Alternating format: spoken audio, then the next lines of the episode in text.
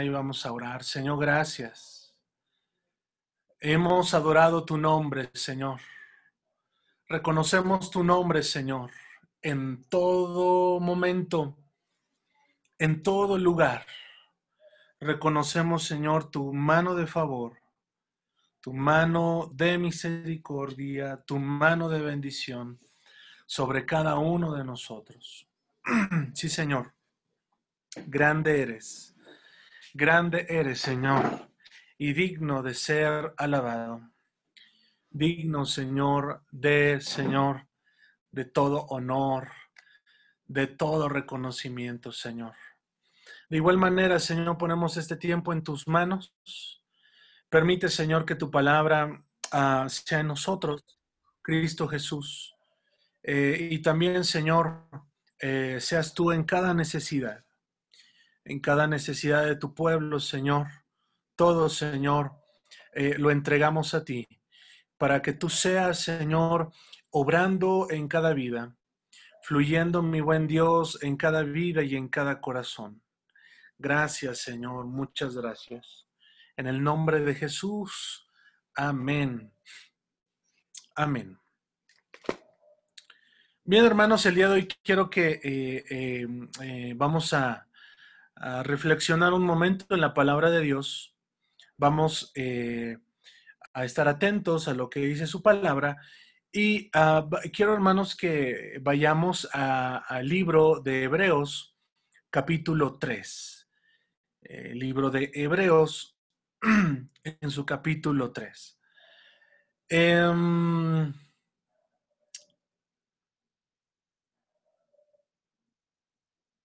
eh, en anterior, eh, sí, hermanos, les he mencionado en, algunas ocasiones la, importancia que tiene para nosotros hoy en día el libro de Hebreos. El libro de Hebreos eh, conlleva una gran, gran eh, comparación, podemos decirlo, entre el pueblo de Israel eh, nosotros y la gracia que hemos recibido de Dios. Por, de hecho, por eso se llama así el libro a los hebreos, al pueblo hebreo. Ah, y todo este libro, hermanos, eh, eh, en cada capítulo diserta acerca del tiempo en el cual el pueblo de Israel pasó en el desierto, salió de Egipto, eh, también diserta y lo que vamos a ver en el capítulo 3 es sobre eh, que eh, nos habla acerca mm, de Jesús y Moisés. nos habla acerca del sacrificio que Jesús hizo por cada uno de nosotros. Como cada uno de nosotros lo sabe, también acerca de los héroes de la fe. El, capítulo 12 habla acerca de los eh, deberes cristianos. Eh, habla acerca, eh, y, es todo un compendio, hermanos, de, enseñanzas que cada uno de, de nosotros debe de eh, valorar y debemos de atesorar. En su, en su versículo 1 del capítulo 3, eh, dice, dice lo siguiente. Por tanto, hermanos santos, participantes del llamado celestial, considerar al apóstol y sumo sacerdote de nuestra profesión, quien es Cristo, Cristo Jesús Aquí, hermanos, esta frase cuando dice eh, hermanos santos, es la misma, eh, las mismas palabras eh, cuando se dirige a los creyentes. Amén. En esta parte entonces, cuando dice hermanos santos, está dirigiendo a los creyentes de aquel momento y de aquel tiempo. Amén. Acordémonos entonces que el libro de Hebreos se encuentra en el, en el Nuevo Testamento, hace una disertación de, de, hecho ese es el tema principal de toda la carta de Hebreos, eh, el Antiguo Testamento, el pueblo de Israel. Pero, en este momento, entonces, está hablando a, a todos aquellos, aquellas personas judías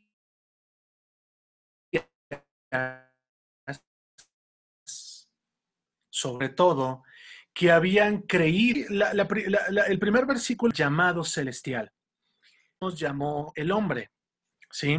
Dios. Y hemos sido partícipes de ese llamado, ¿sí?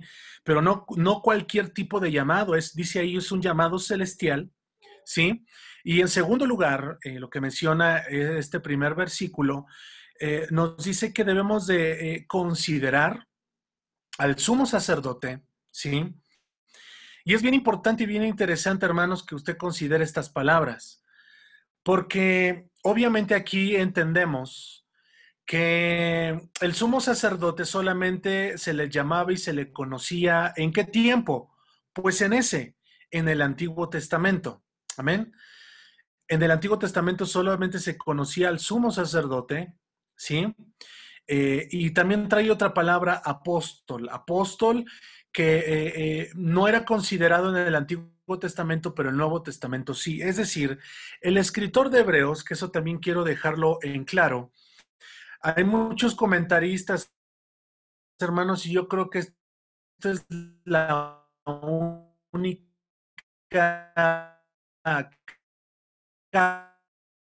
carta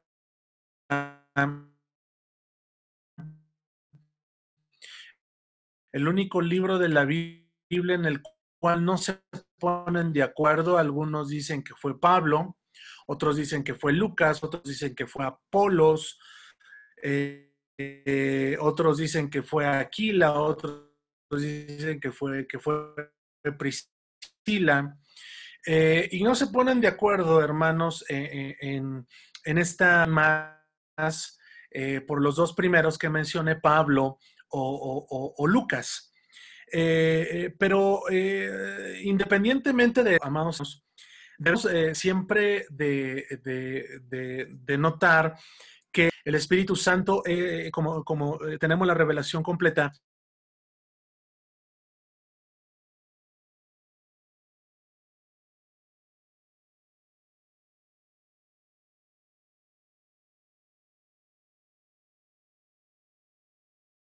por cada uno de nosotros, el mismo Cristo Jesús, ¿sí? El escritor está dejando en claro que aquel que servimos, aquel que buscamos y aquel que debemos de considerar es Cristo Jesús. Cristo Jesús es nuestro apóstol, ¿sí? Por excelencia. Cristo Jesús es nuestro sumo sacerdote y no es coincidencia, hermanos. Si ustedes eh, han leído un poquito más Hebreos, van a, van, eh, eh, eh, van a considerar aquel pasaje que el escritor más adelante menciona y dice que Jesús, siendo el sumo sacerdote, entró solamente una vez al santo lugar, al lugar santísimo, se ofreció por cada uno de nosotros, ¿verdad? Y, y hace también una comparación, ¿sí? Entre el sumo sacerdote de aquel entonces y el sumo sacerdote que es Cristo Jesús. El sumo sacerdote entraba una vez al año y ofrecía sacrificios por todo el pueblo, por el pecado de todo el pueblo. Y hace esa, ese símil, eh, ¿verdad?, entre lo que, lo que hacía el sumo sacerdote y lo que hizo Jesucristo, siendo también, como lo dice aquí, nuestro sumo sacerdote que entró una vez, y dice el escritor, una vez y para siempre. Amén. Sigo adelante, el cual es fiel al que le constituyó como también lo fue Moisés en toda la casa, en toda la casa de Dios. Aquí ya el escritor está entrando, digamos, en materia y está considerando a Moisés. Y, el versículo 3 dice, porque de tanto mayor gloria que Moisés es estimado digno este, cuanto tiene mayor honra, ¿sí? Que la casa, eh, que la casa el que la hizo. Es decir, eh, se está refiriendo, hermanos, al llamado y a todo el ejercicio que hizo Moisés. Pero está diciendo que mayor es Jesucristo, mayor es la obra que él hizo por cada uno de nosotros. ¿Y por qué está considerando aquí Moisés, hermanos? O está nombrando Moisés, porque como ya les dije, eh, amados hermanos, el escritor eh, eh, se está dirigiendo a una audiencia hebrea, a una audiencia judía, la cual hoy en nuestros días es un buen libro para evangelizar y para hablar al pueblo judío acerca, y también considerando el Evangelio de Mateo, son yo creo los dos libros de la Biblia que podemos considerar al hablarles a, personas, a personas eh, judías que hablan acerca de, ponen en perspectiva, digamos así, Moisés, el Antiguo Testamento, la ley, versus eh, Jesucristo, el Mesías, el Salvador. Por ahí, hermanos, yo no sé si, si vieron la imagen que yo les mandé, eh, en cual hacía referencia la semana, el jueves,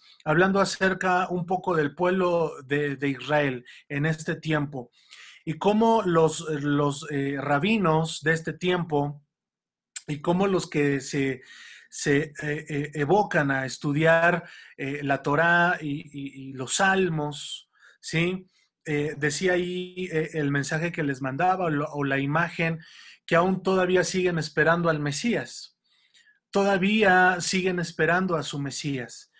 Y la verdad bíblica, hermanos, es que eh, eh, eh, dice la palabra y hablando bíblicamente seguirán esperando, ¿sí? Porque ya el Mesías ya vino, Cristo Jesús ya vino, hermanos, y se ha cumplido la palabra y solamente esperamos a que Él venga por su iglesia, cuando Él venga en el rapto por, por su amada iglesia. Versículo 5, y Moisés a la verdad fue fiel en toda la casa de Dios como siervo para testimonio de lo que se iba a decir. Pero Cristo, pero Cristo como hijo sobre su casa, la cual casa somos nosotros. Cuando versículos antes, cuando habla de la casa, habla acerca de la casa de Israel. Amén. Habla acerca de la casa de Israel, ¿verdad? Y ahora en este versículo está hablando de la casa, dice ahí, la cual somos nosotros. Miren, hermanos, eh, yo les, eh, eh, al mencionarles esto y hablar y estudiar el día de hoy o reflexionar sobre Hebreos capítulo 3, cabe decir lo siguiente también. hoy en día,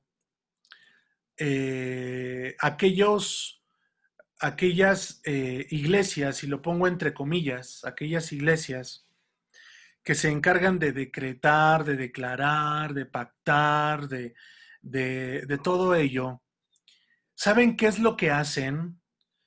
Hablan mucho acerca del Antiguo Testamento. Hablan acerca, eh, hablan mucho acerca de las promesas que Dios le dio a Israel. Si somos muy estrictos, y yo creo que esa es la palabra exacta, al escudriñar, y como lo decía mi hermano Jorge eh, la semana pasada, en el estudio eh, eh, de la hermenéutica de la Biblia, ¿sí?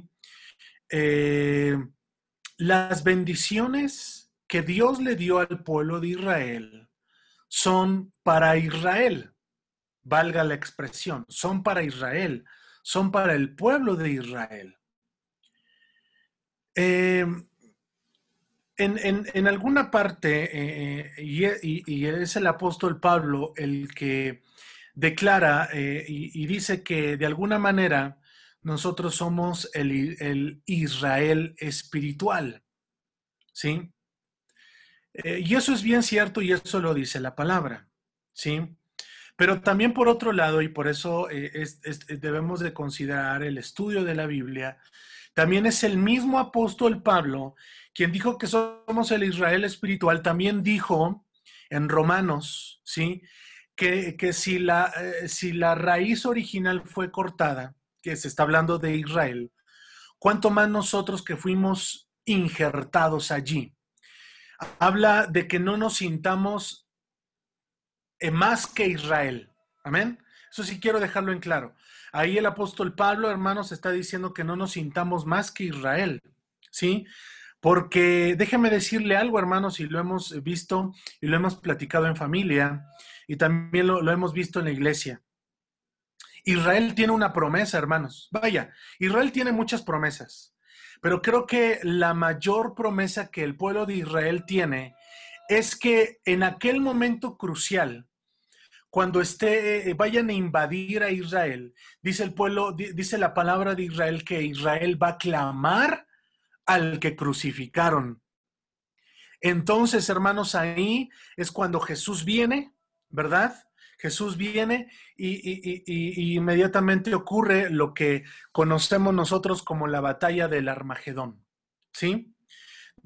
Jehová Dios, Jesucristo defendiendo a su pueblo. Amén. Y esto no es algo que, se ve. De hecho, este es un principio, hermanos, en la hermenéutica, cuando consideramos la profecía. La profecía, hermanos, no se, no se, no, no se debe de espiritualizar es considerada eh, eh, textualmente, así como lo dice el contexto. Amén. ¿Y por qué les menciono todo esto, hermanos?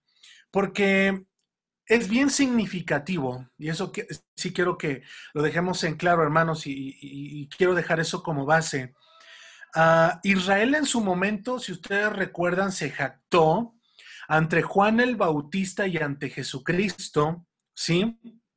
Cuando el pueblo eh, eh, se jactó diciéndoles, nosotros somos hijos de Abraham, nosotros somos hijos de Moisés. ¿Se acuerdan, hermanos? Si se acuerdan, levántenme su mano.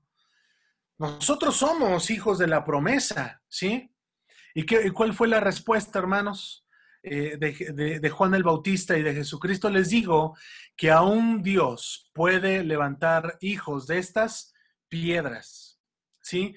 Es decir, considerando de que, de que no nos jactemos de, de, que ahora, bueno, nosotros que somos, que somos gentiles, no nos jactemos de que, ya lo, de que ya lo logramos, de que ya lo hicimos, ¿sí? Porque vuelvo a repetir ese, e, e, e, ese, ese, ese, texto que, que repitió eh, el apóstol Pablo.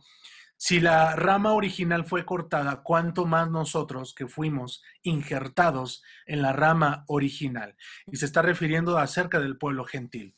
De tal manera que considerando todo esto, el escritor, ¿sí?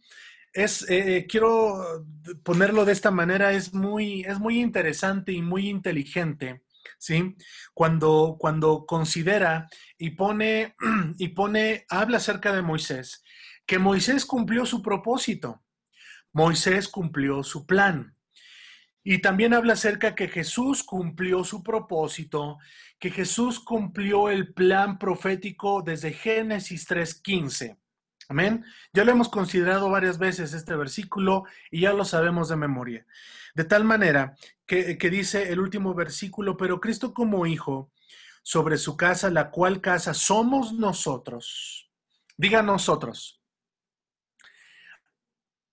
Tengamos esto en cuenta, habla del, pueblo judío, habla acerca de Moisés, pero ahora está hablando de nosotros, acerca de nosotros que somos esa casa, ¿sí? Si retenemos firme hasta el fin la confianza y el gloriarnos en la esperanza. Quisiera pedirles, bueno, esa es mi intención, que ustedes subrayen esa parte donde dice, si retenemos firme hasta el fin la confianza y el gloriarnos de la esperanza. Muy bien. Eh, al estudiar este capítulo 3, hermanos, eh, sí quiero que, entendamos eh, y, cómo, cómo, el escritor nos va llevando en estos seis versículos, cómo es Dios hablando a su pueblo, que habla efectivamente de su pueblo, de Moisés, de Jesucristo y de nosotros. Y dice, si todo esto tenemos en cuenta, si retenemos firme hasta el fin la confianza. Habla acerca de retener. Amén. Y esta palabra eh, eh, se, se, vuelve a repetir, ¿sí? O el escritor la repite en Hebreos 2. Ya es una cita también que la, que la hemos considerado, ¿sí? Eh, en Hebreos capítulo 2 cuando habla acerca de la, de la salvación. El escritor nos dice ahí en Hebreos 2 que, eh, que debemos de retener la salvación. Amén. Entonces, aquí habla otra vez en el capítulo 3 de esta palabra, retener, sí, pero dice hasta el fin. Día conmigo hasta el fin. Y esta palabra, hermanos, es muy interesante porque también tiene que ver con aquella palabra en Apocalipsis que dice, séme fiel hasta la muerte y yo te daré la corona de la vida. ¿Cuántos recuerdan ese pasaje, hermanos? Levántenme en su mano. Muy bien. Eh, eh, esto es para que nos empecemos a dar cuenta, y esto es solamente la introducción, hermanos. Qué bueno que la mayoría estamos sentados porque eh, solamente esto es la introducción, ¿sí? Den gloria a Dios, hermanos. De tal manera, ¿sí? Que habla de retener esa, esa esperanza hasta el fin. Hasta el fin. Hasta el fin. Habla acerca de mantenernos. Habla de estar firmes. ¿Sí? Y es lo que yo quiero también eh, eh, eh, decirles lo siguiente. Mm, em, espero, espero, espero darme a entender. Hoy muchas, muchas congregaciones, muchas iglesias hablan acerca de, de, una vez este, de volvernos a acercar a Dios, de que Dios es amor, de que de, de volver a hacer un llamado a, acercarnos a Dios, eh, de, eh, de, volver eh, a considerar la palabra de Dios, que, que, la gente de alguna manera se aleja, pero otra vez el, el llamado del pastor y de líderes, otra vez, mira, ven, Dios, Dios te ama, Dios quiere prosperarte, Dios quiere bendecirte. Hay un sector de la iglesia que, que se evoca en hablar de eso. Pero también debo de decirles y debemos de considerar que la palabra también, si bien es cierto, habla acerca de ello, pero también la palabra, la, palabra de Dios habla acerca de mantenernos. Y yo creo que si entendemos esta palabra, cada uno de nosotros, mantenernos, habla acerca de una constancia versus lo que acabo de mencionar, que, hay un sector o muchas iglesias hablan y dicen, bueno, una vez más acércate a Dios, una vez más ten confianza en Dios y acércate, ¿verdad? Y le hablan así en amor, en gracia, mira, acércate a Dios. Pero también la Biblia habla acerca de mantenernos.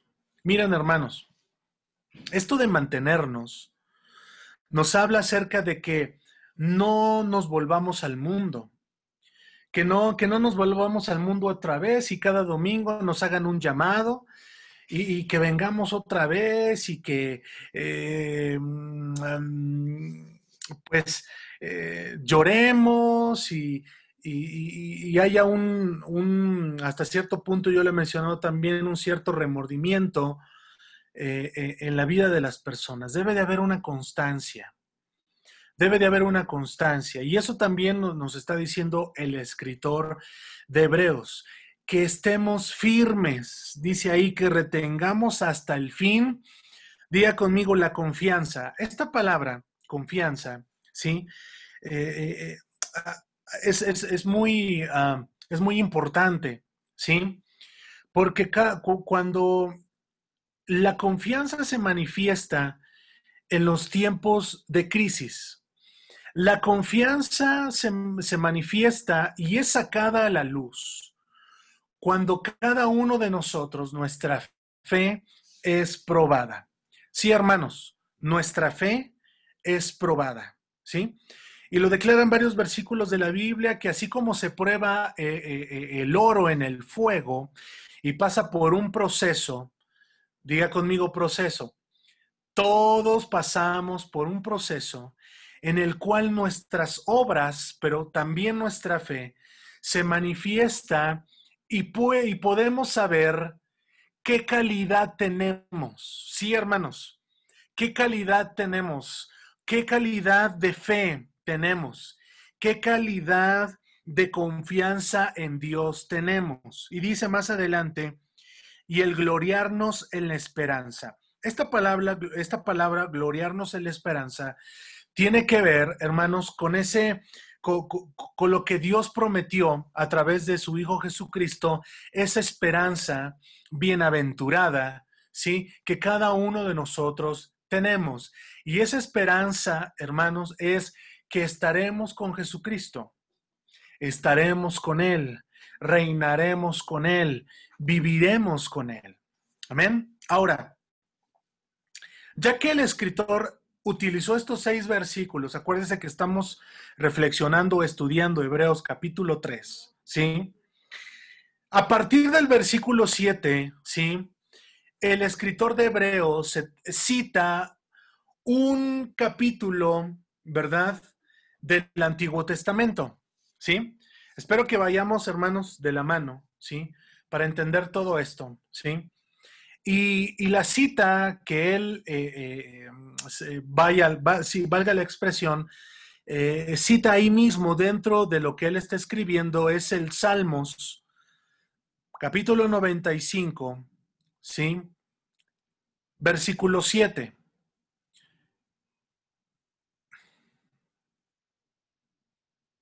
Amén. Por favor, Nancy, lo puedes leer. Salmos 95, del versículo 7 al 11. Salmos 95, del 7 al 11. Esta es la cita este, que este escritor está considerando aquí. 95. Sí. El 7, ¿verdad? Sí. ¿Sí? Sí. No, ¿Del 7 al 11? Sí, por favor. Oye, no oigo. Ayer. Sí. Porque Él es nuestro Dios, nosotros el pueblo de su prado y ovejas de su mano. Si oyereis hoy su voz, no endurezcáis nuestro corazón como en Meriba, como en el día de Masá, en el desierto, donde se tentaron vuestros padres. Me probaron y vinieron mis obras. Cuarenta años estuve disgustado con la nación y dije, pueblo es que divaga de corazón y no hay, no han conocido mis caminos. Por tanto, juré en mi furor que no entrarían en mi reposo. Gracias, gracias, muchas gracias. Bien, este, este, este salmo, eh, como ya lo, lo, lo, escuchamos todos, habla acerca de este momento y de este tiempo en el cual el pueblo de Israel vivía. Muy bien, gracias. Considerando esta escritura, ¿sí? Por favor, téngala ahí eh, con un separador, ¿sí? Regresamos a Hebreos 3, 7. Dice, por lo cual, como dice el Espíritu Santo, si oyereis hoy su voz. Si oyereis hoy su voz.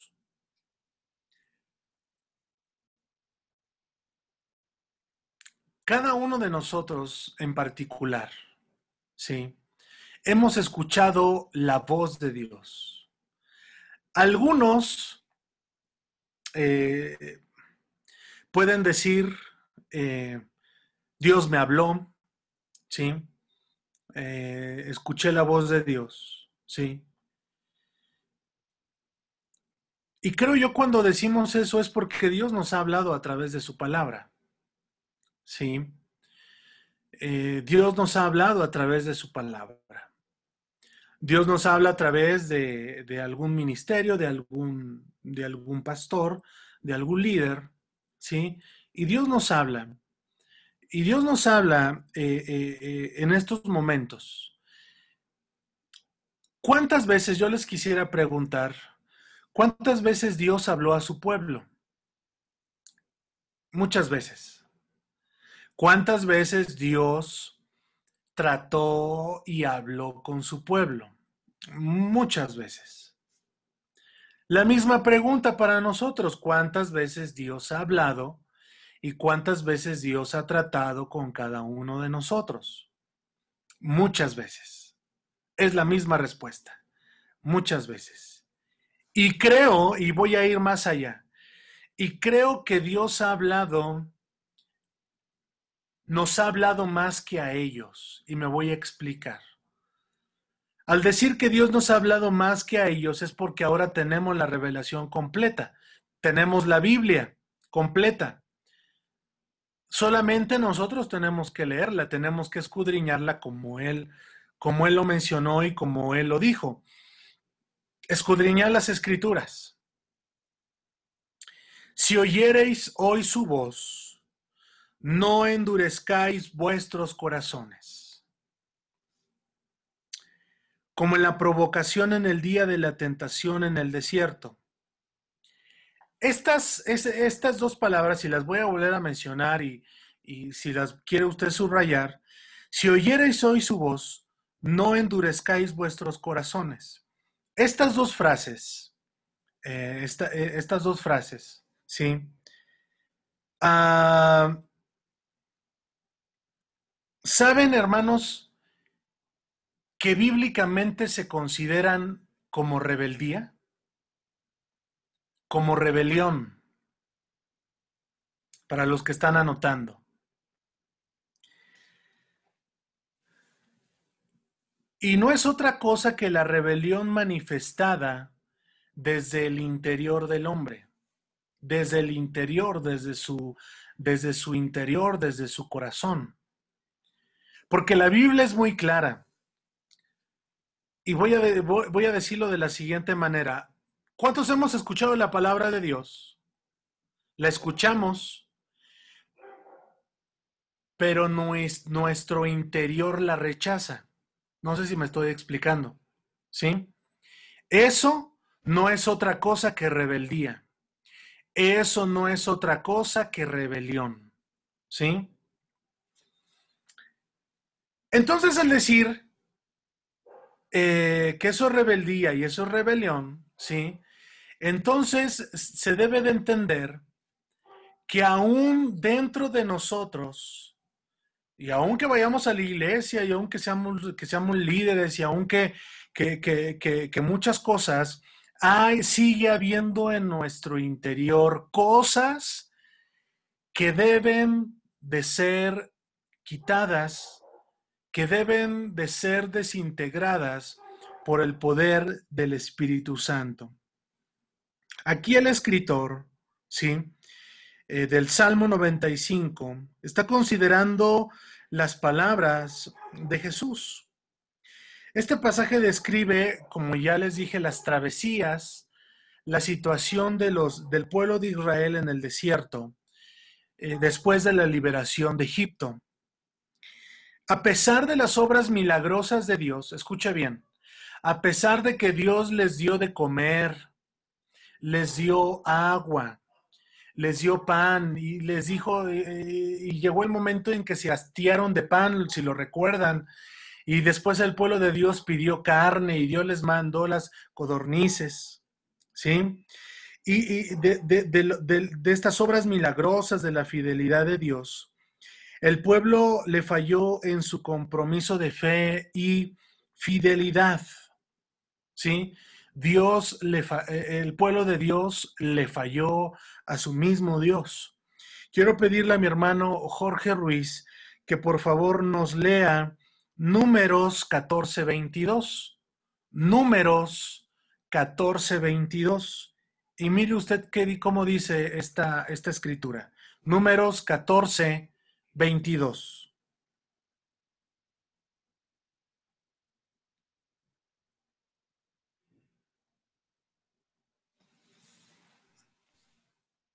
Números 14, 22.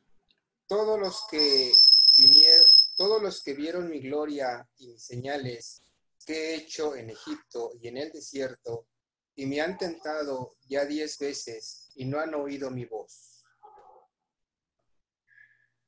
Una vez más, hermano, por favor, presten atención. Una vez más, hermano. Todos los que vieron mi gloria y mis señales que he hecho en Egipto y en el desierto, y me han tentado ya diez veces y no han oído mi voz. Gracias. El mismo, el mismo Jehová Dios está diciendo, ellos, mi pueblo, han visto mi gloria, han visto eh, lo que yo he hecho. Y aún así dice, me han tentado ya cuántas veces? Diez veces, ¿sí? Y no han conocido y han tenido en ellos esa incredulidad. Y esto es rebeldía, hermanos, y esto que quiero que lo consideremos. Hemos visto milagros, hemos visto señales, y aún así el corazón el corazón se mantiene en esa rebeldía, en esa incredulidad. Y aquí el escritor de Hebreos presenta una disertación de tres, de, tres puntos principales, ¿sí? Eh, basados en este pasaje que acaba de leer mi hermano Jorge. Y es número uno, para los que están apuntando, guardarnos de la incredulidad. Número uno. ¿Por qué, hermanos? Porque aún viendo los hechos grandes y magníficos de Dios, algunas veces no creemos.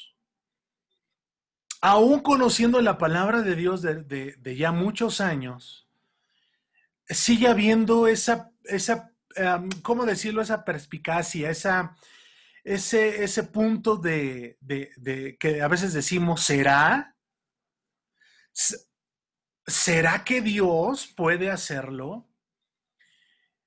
O, también decimos, es que soy tan malo que creo que Dios ya no me toma en cuenta.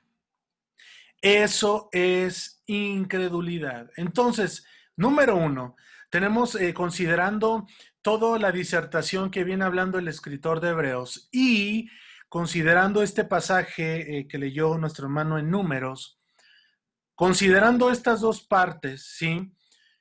podemos decir que debemos de guardarnos de la incredulidad. Voy a ir más rápido, hermanos. Número dos.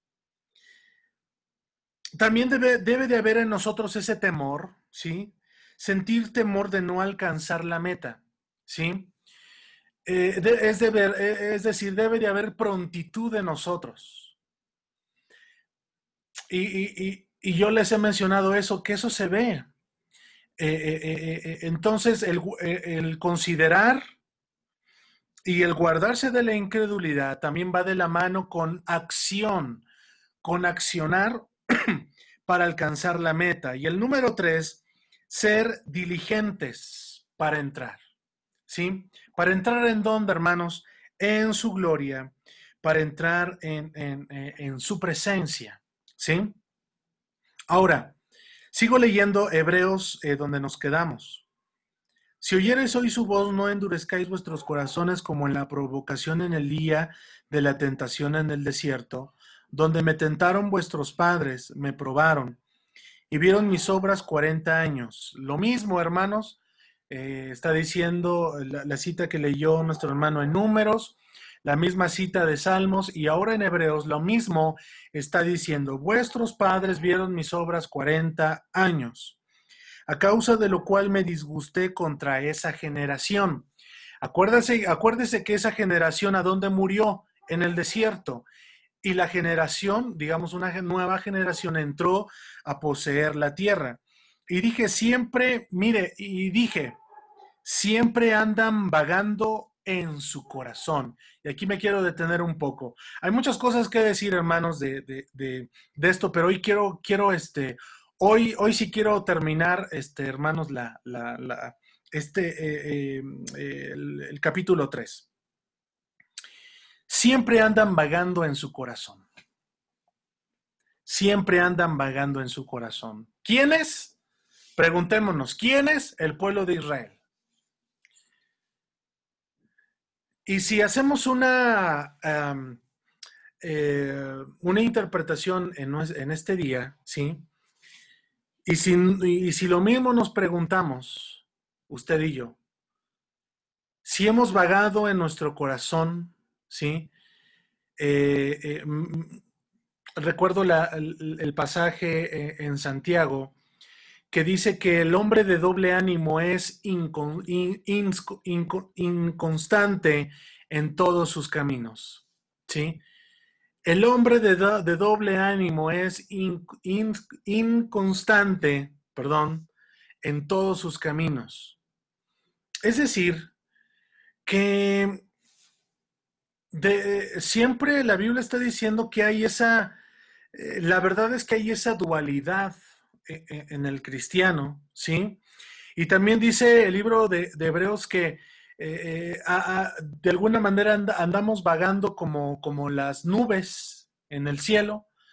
Eh, dice de nubes de corrientes, de doctrinas, ¿sí? Ah, aquí ya están diciendo esto y ahí vamos. Ah, mira, allá en la iglesia ya están danzando con el dedo gordo del pie derecho y ahí vamos.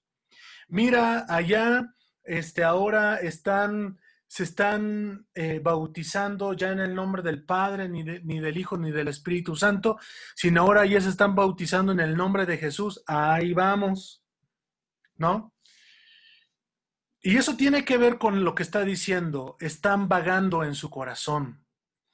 El pueblo de Dios está, eh, eh, está vagando eh, y, no han conocido, como dice ahí, no han conocido mis caminos. Han visto mis obras, pero hasta allí. No ha habido nada más en su vida y en su corazón. Y déjame decirle lo siguiente. El día de hoy hay muchos cristianos que como el mismo pueblo de Dios andan dando círculos por, por la vida nada más andan dando círculos nada más ahí en el desierto y andan dando ahí círculos. Y es un círculo vicioso que no acaba, que no termina.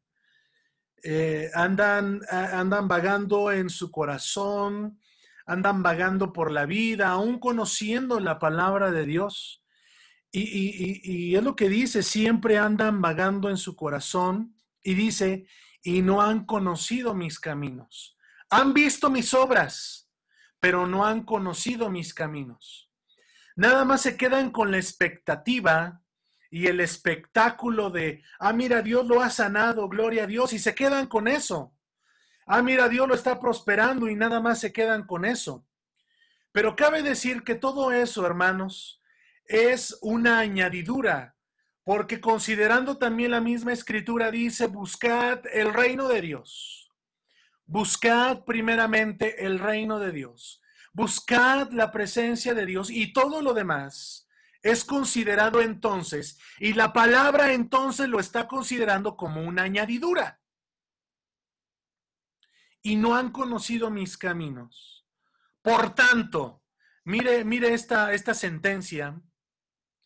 Por tanto, juré en mi ira, no entrarán en mi reposo.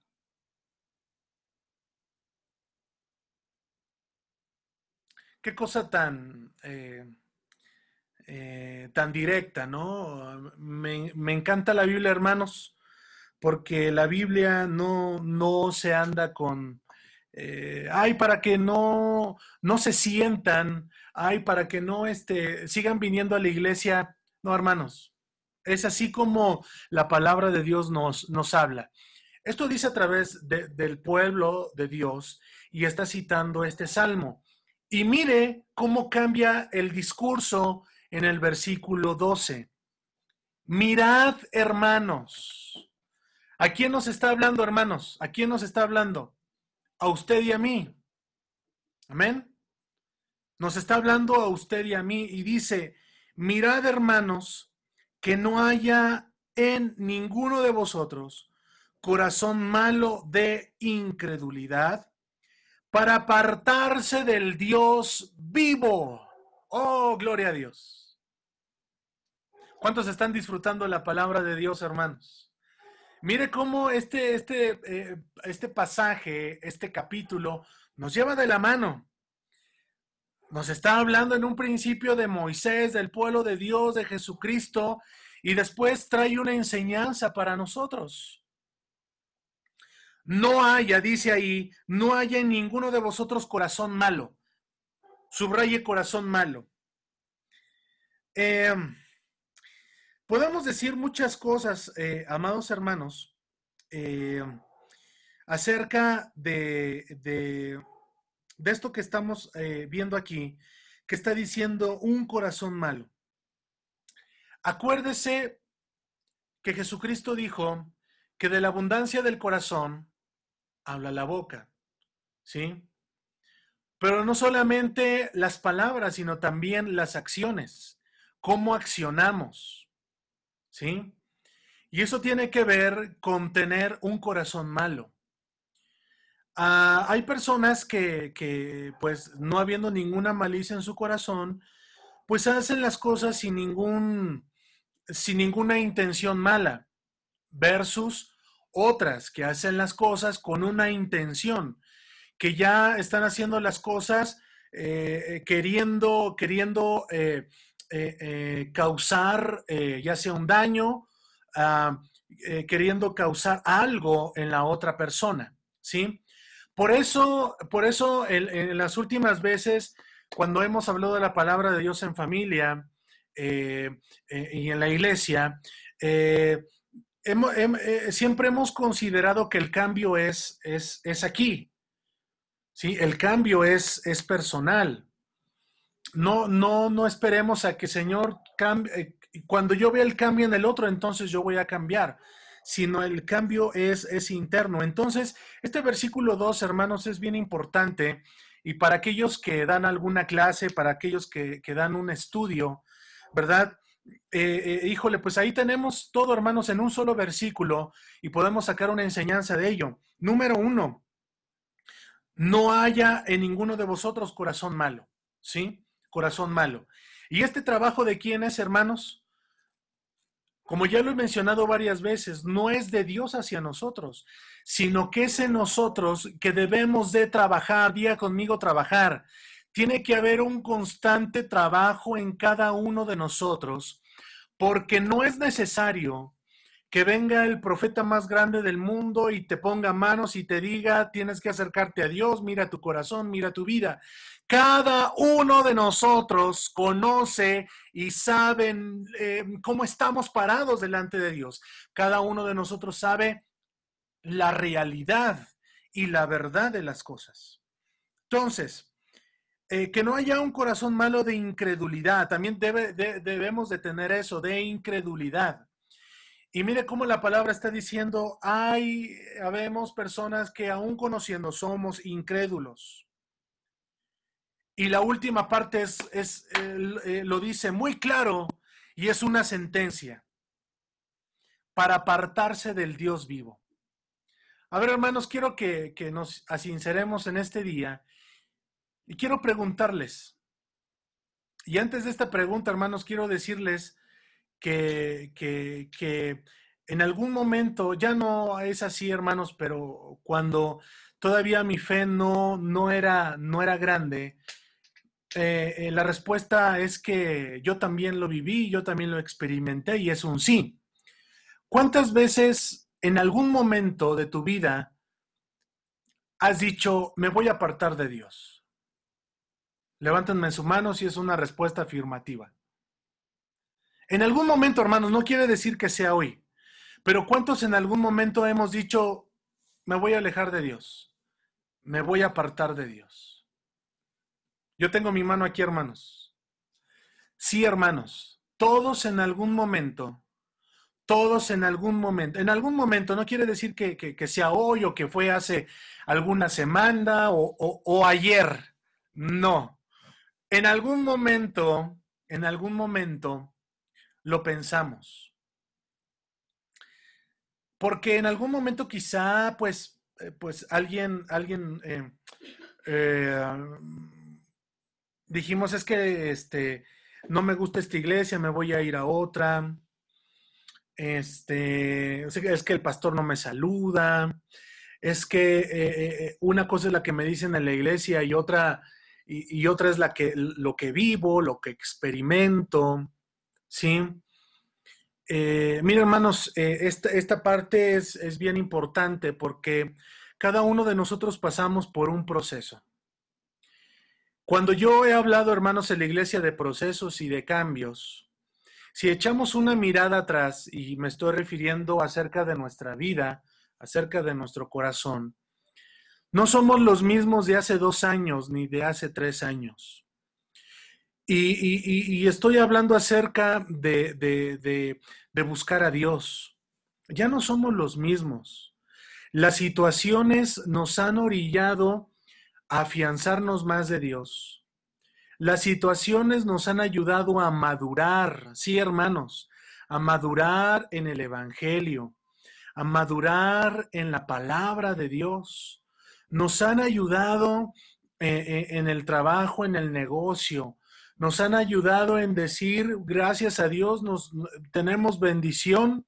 Como decía Job, Dios dio, gloria a Dios. Dios quitó, gloria a Dios. Hay esa, eh, esa capacidad, hay esa resiliencia ¿Y qué decir, hermanos, de este tiempo que estamos viviendo?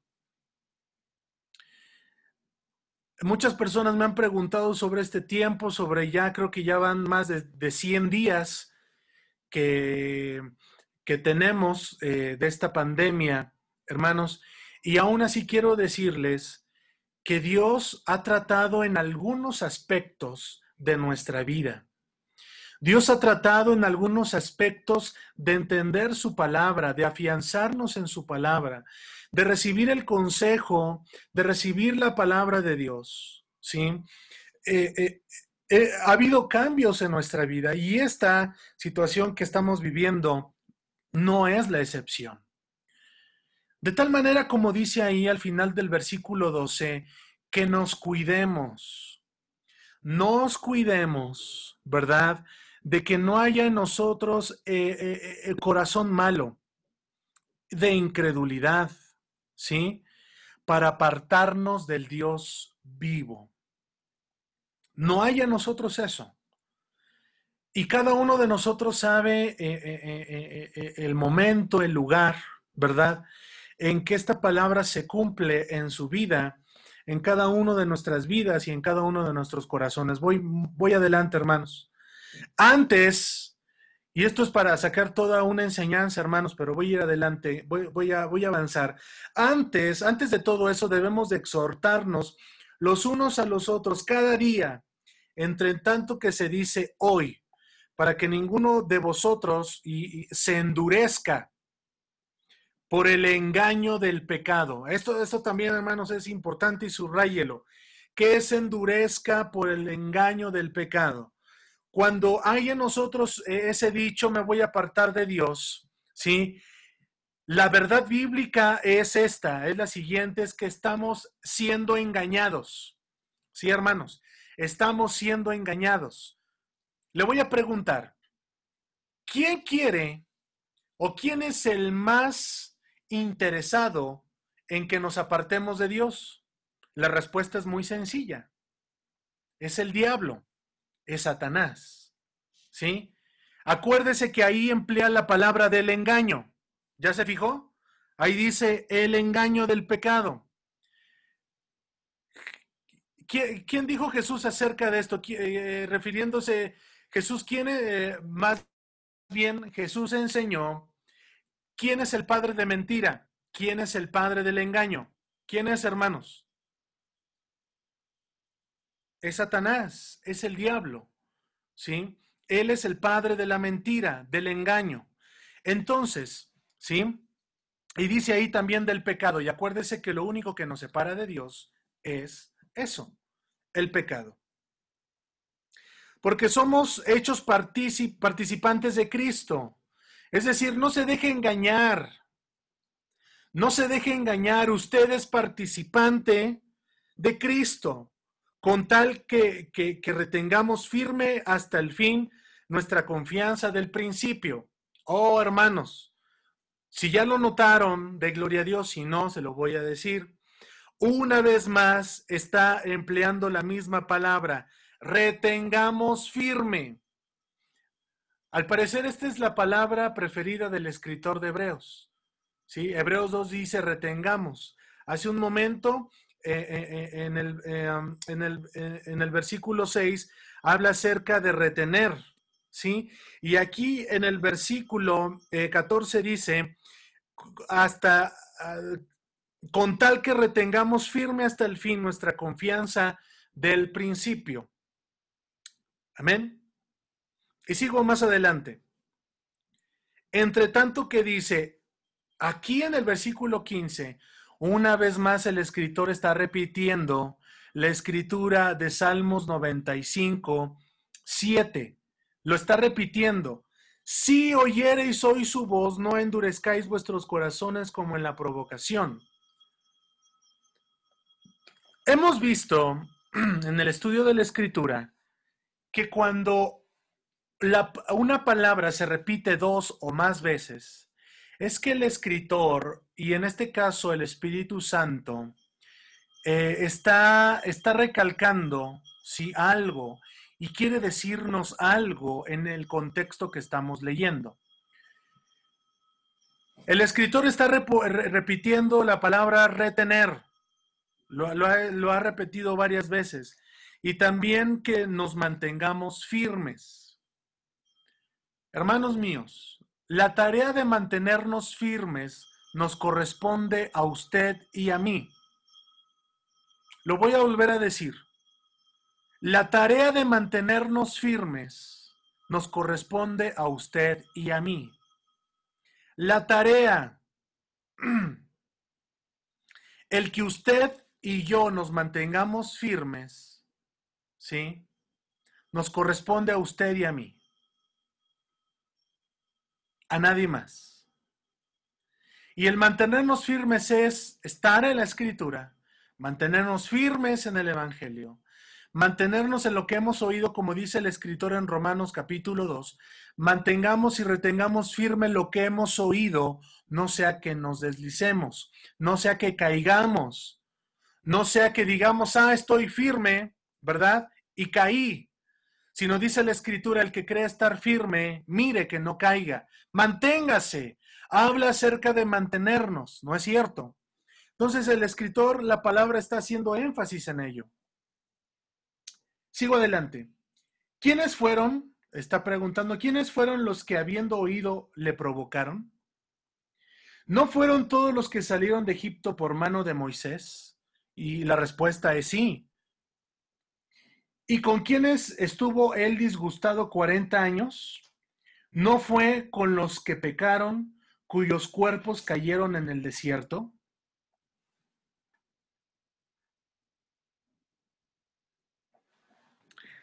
Hay una película, y con esto voy a concluir. Hay una película, yo no sé si ustedes la, han visto, que se llama Forrest Gump. Forrest, Gump. Una parte, eh, esta es una película muy, muy, muy larga. Y una parte del, de la película, eh, cuando Forrest eh, está en el barco, en el barco pescando camarones. Sí, yo no sé si ustedes lo recuerdan. Bueno, para empezar, ¿quién, quién ha visto esta película? Ok, muy bien. Está en ese barco eh, pescando con, su amigo. Y hay una parte que, que, su amigo este, eh, está en una tormenta Y, viendo la vida, eh, era, era, era, era un hombre que, estaba en silla de ruedas, que fue general, fue su general, eh, y que se quedó sin trabajo, fue a visitarlo un día, y este general fue y lo visitó y perdió sus, sus dos piernas en la batalla. Y, pues Forrest lo, recibe y, está ahí en, eh, pescando y, llegó el día que en una tormenta el barco se iba a, este, pues a hundir y este general lo que hace, ¿sí? E, en, su manera, ¿verdad? En su manera, en su manera, e, empieza a hablar con Dios, según, ¿verdad? Y, y, lo que empieza a decir este hombre es que toda su vida de alguna manera estuvo disgustado con Dios. Y lo que él dice es que estuvo disgustado porque, porque él ya no tenía sus piernas. Y él toda su vida vivió con, este, con esta marca en su vida. Entonces en aquella tormenta empieza a pelear con él, con Dios, según este hombre, ¿no? Empieza a pelear con Dios. Y, lo que le dice a Dios, dice, bueno, hoy tú y yo vamos a estar a cuentas, hoy vamos a, poner, eh, vamos a hablar tú y yo, ¿sí? Y, pasa la escena, ¿verdad? Y, este hombre, eh, eh, según pelea con Dios, y al día siguiente, en la escena, la siguiente escena, y al día siguiente, este hombre dice que, que ya hizo las paces con Dios. ¿verdad? En, la película y en el diálogo. Me vino eso a la mente, hermanos, porque a veces, a veces sin querer o a veces queriendo, nosotros hemos estado muchas veces disgustados con Dios. Y les voy a decir lo siguiente. Disgustados a Dios, por Dios, por alguna enfermedad, por alguna situación que se ha sucedido quizás en el matrimonio, con los hijos, en la casa, eh, en el trabajo, en el negocio. Y ha habido eh, esa, esa cosita, esa cosita ahí y, ha durado años, ¿verdad? Eh, y a veces decimos como, como la hermana de Lázaro, Señor, si tú hubieras estado aquí, mi hermano no habría muerto. Y a veces le decimos a Dios, Señor, ¿a dónde tú estuviste en aquel momento? Señor, ¿a dónde tú estuviste? Si tú hubieras estado allí, eh, hoy la situación sería diferente. ¿Por qué les digo esto, hermanos? Porque a veces se cumple nosotros lo que dice el versículo 17. ¿Y con quién estuve disgustado, estuvo él disgustado 40 años? Oh, hermanos, Dios estuvo disgustado con su pueblo 40 años. Que no pase eso en nosotros. Que no pase eso en nosotros. Y la verdad sea dicha, también en nosotros a veces llega a pasar eso. Y pasamos años. Pasamos mucho tiempo, mucho tiempo. Y a veces decimos, Señor, eh, y, entra todo, hermanos, de, de, quizá de una muerte de un ser querido, de la situación o lo, que yo ahora me estoy viendo, me veo reflejado, eh, y hay ese, eh, a veces no lo decimos, eso también cabe decirlo, a veces no lo decimos, pero sí lo sentimos. Y hay ese resentimiento y, hay ese dolor hacia Dios. ¿Sí? Versículo 18, y a quienes juró, juró que no entrarían en su reposo, sino aquellos que desobedecieron. Subraya la palabra desobedecer, sino aquellos que desobedecieron.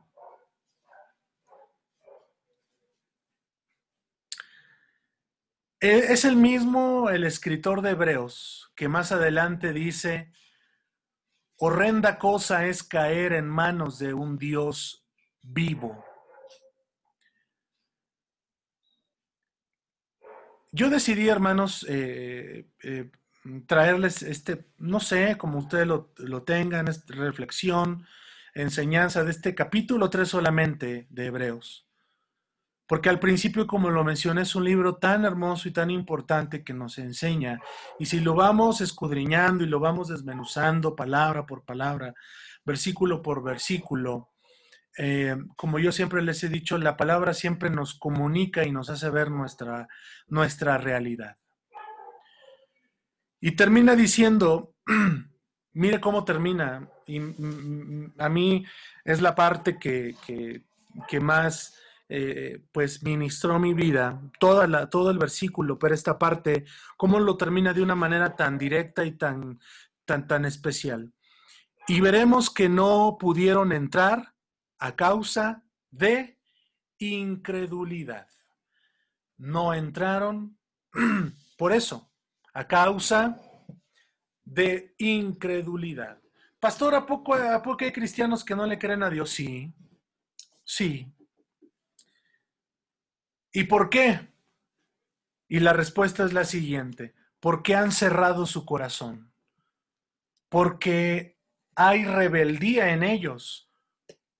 Dígame o no dígame, o diga será, o lo crea o no lo crea, la palabra lo describe como incredulidad.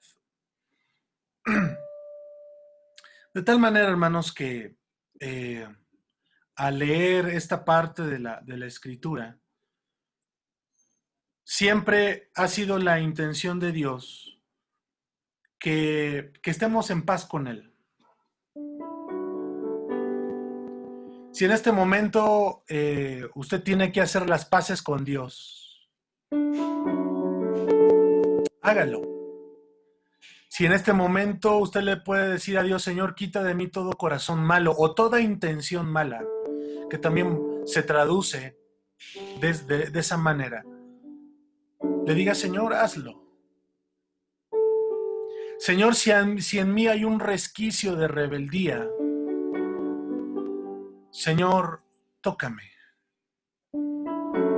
Señor, lávame en esa sangre, en esa sangre del Cordero de Dios.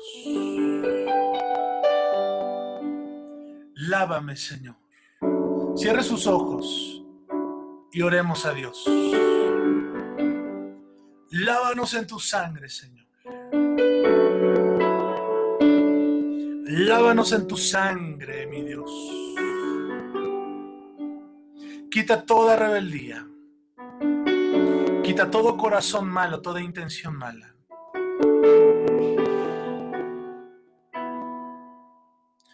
Si en algún momento de nuestra vida, Señor, no lo hemos dicho, pero sí está ahí, y cada uno de nosotros lo sabe. Si hemos pasado los años en la iglesia, Señor, con, con alguna duda, con alguna ocasión en que, en que nuestro corazón fue dolido, fue molestado, y todavía, todavía tenemos eso allí. Señor, en el nombre de Jesús, tócalo. Tócalo, Cristo Jesús. Gracias, Señor, por tu palabra. Gracias, Señor, por tu palabra. Gracias, mi buen Dios. Poderoso eres. Poderoso eres, Señor. Al que está sentado.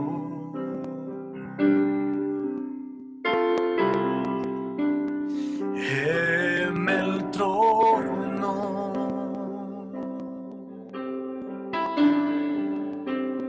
Y al cordero.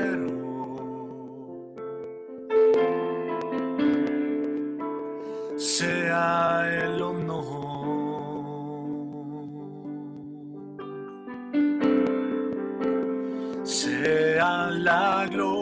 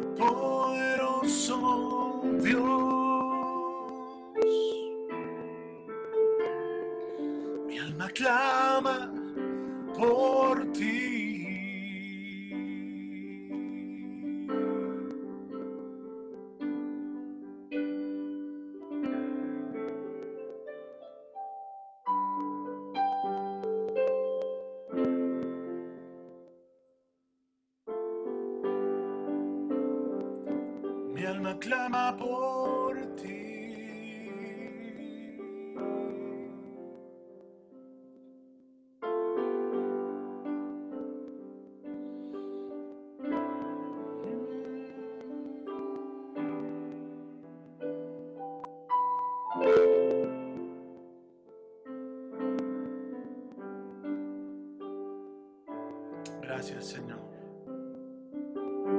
Este es un tiempo de intimidad contigo.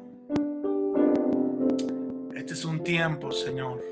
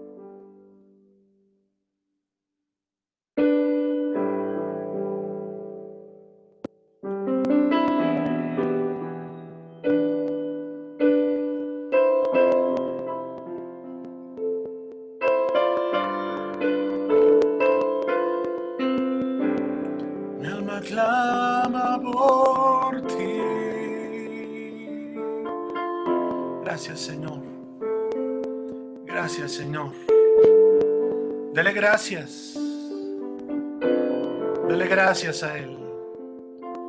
Gracias, Señor. Gracias, Señor. Gracias por tu palabra. Gracias por tu palabra, Señor. Gracias por tu palabra, Señor. Gracias, Señor. El nombre de Jesús.